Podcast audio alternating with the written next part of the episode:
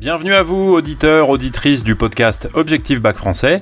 Si vous trouvez ces épisodes utiles et intéressants pour votre préparation et vos révisions, alors rendez-vous sur notre site internet au fond de la classe.com. Vous y trouverez ce que vous cherchez, des fiches de méthode, des cours sur les livres au programme, des citations, des plans détaillés, des introductions rédigées et un forum pour poser toutes vos questions et obtenir des réponses en direct. Vous trouverez le lien dans la bio du podcast au fond de la classe.com. À très bientôt. Ciao ciao.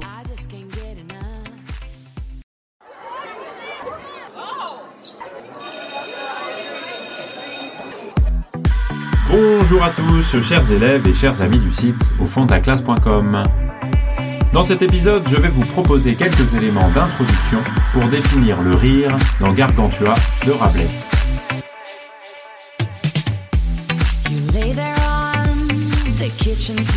Si on veut s'interroger sur le rire dans Gargantua, si on veut se demander quelle place, quel rôle il a euh, dans le livre, il faut d'abord se demander ce que c'est que le rire. Et faute de pouvoir répondre à cette question qui en fait est très complexe, on peut au moins avancer un certain nombre d'éléments. Alors le rire, c'est avant tout une manifestation physique. Une manifestation physique qui engage le corps. Le rire, quand on rit, déforme le visage. Il fait se mouvoir le haut du corps, il produit un son qui est plus ou moins fort, qui est plus ou moins aigu, qui est parfois d'ailleurs ridicule euh, lui-même, et c'est justement comme une manifestation physique que euh, le rire est défini par euh, Rabelais dans Gargantua à euh, la fin de la harangue de Janotus de Bragmardo au chapitre 20. Euh, je vous cite le texte.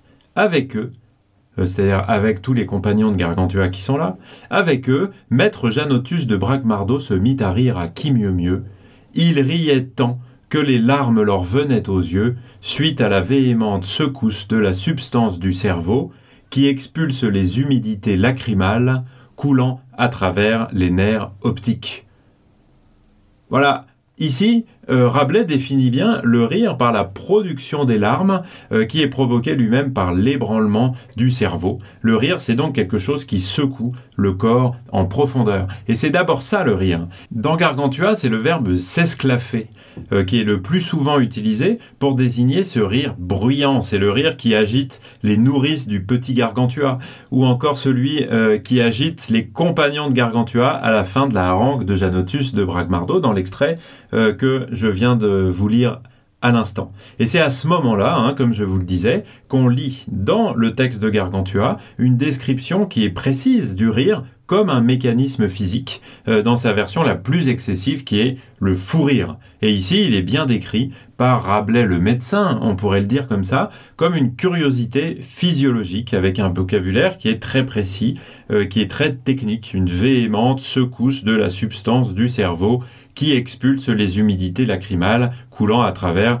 les nerfs optiques. Euh, tout ça, c'est au chapitre 20, comme je vous le disais à l'instant. Alors, en plus d'être une manifestation physique, le rire, il est souvent lié à la transgression d'un interdit. Et le cas extrême, le fou rire, montre précisément ce que le rire peut avoir d'excessif et d'incontrôlable, mais aussi transgressif sur le plan moral. Car, quand on a un fou rire, c'est en général au moment où on n'a pas le droit de rire, où on veut justement le cacher pour respecter une forme de politesse, de civilité, euh, de normes sociales.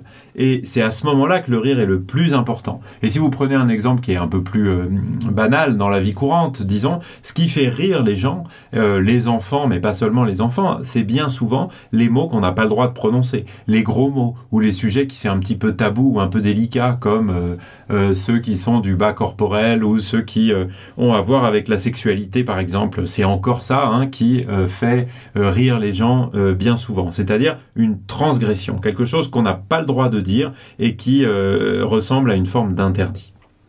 On peut dire aussi que le rire est associé à la joie et à la gaieté. C'est pas exactement la même chose que la joie et la gaieté. Hein. Quand on est heureux, on ne rit pas nécessairement. Mais en tout cas, euh, c'est une émotion positive que le rire. Et c'est certainement aussi pour cette raison que le rire est quelque chose de communicatif. On en reparlera avec Gargantua, le rire crée ou renforce une communauté, une communauté de rieurs. On rit en général avec les autres, on rit ensemble. Et à ce titre-là, le rire peut être lié à la volonté de se moquer. On peut rire avec les autres, mais on peut aussi rire de quelqu'un. Et euh, ce, rire-là, il peut aller jusqu'à la critique. Et c'est précisément ce qu'on appelle la satire, hein, que de se moquer de quelqu'un, que d'utiliser le rire pour attaquer euh, une personne ou un groupe euh, social. On peut même dire qu'il y a un rire qui est malveillant, est mauvais. Parfois on l'appelle le rire sardonique ou le rire diabolique. Le rire c'est quelque chose qui peut être méchant. Et on sait bien que le rire peut faire très mal.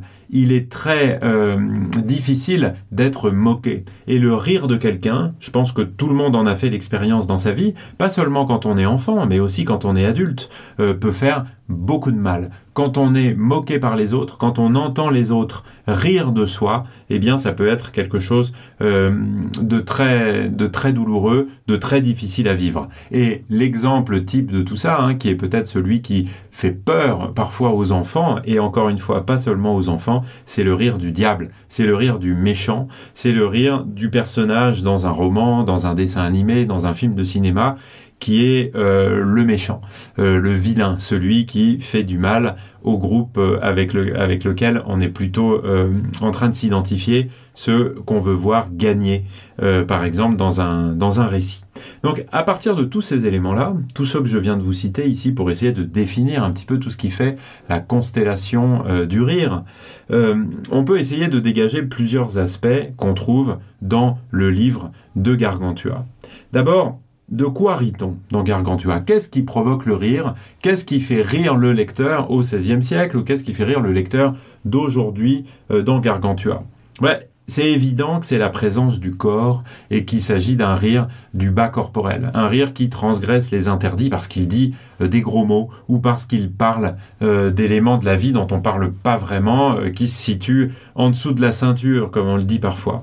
on peut dire aussi que ce qui fait rire, c'est ce qu'on pourrait appeler le comique gigantal. Le comique qui est lié au fait que les personnages principaux de Gargantua soient des géants et donc qu'il y a une espèce de décalage comique extrêmement fréquent entre leur taille immense et l'univers assez réaliste dans lequel ils d'habitude.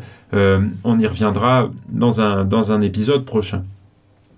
Et puis, il y a le comique de décalage d'une manière un peu plus générale, c'est-à-dire ce qu'on appelle le burlesque, ou euh, dans l'autre sens, l'héroïque comique, sur lesquels on reviendra aussi dans un autre épisode, qui est quelque chose d'extrêmement important. Hein. Il s'agit de traiter de manière très élevée un sujet qui est très grossier, ou bien de faire le contraire, de traiter un sujet qui est très élevé, euh, des rois, des princes, des choses de ce genre-là, d'une manière qui est euh, très basse.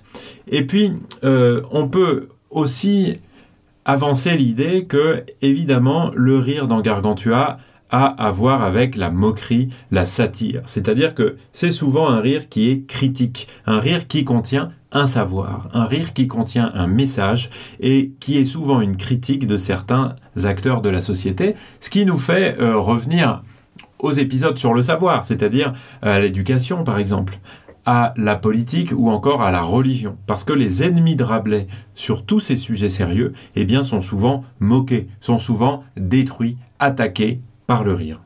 Et puis, un dernier, point qu'on peut avancer déjà ici, c'est la constitution d'une communauté de rieurs. Et c'est vrai entre les personnages qui rient extrêmement souvent ensemble, dans des banquets par exemple.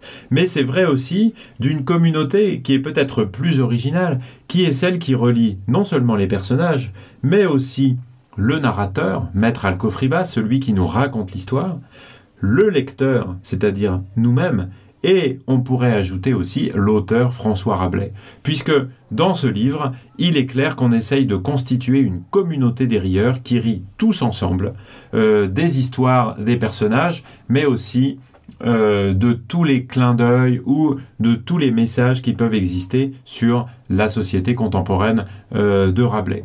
Voilà en tout cas les éléments d'introduction sur le rire que je souhaitais partager avec vous autour de Gargantua de Rabelais. Vous pouvez retrouver un certain nombre de choses sur le site au fond de la classe.com. Je vous dis merci beaucoup de m'avoir écouté et à très bientôt. Ciao ciao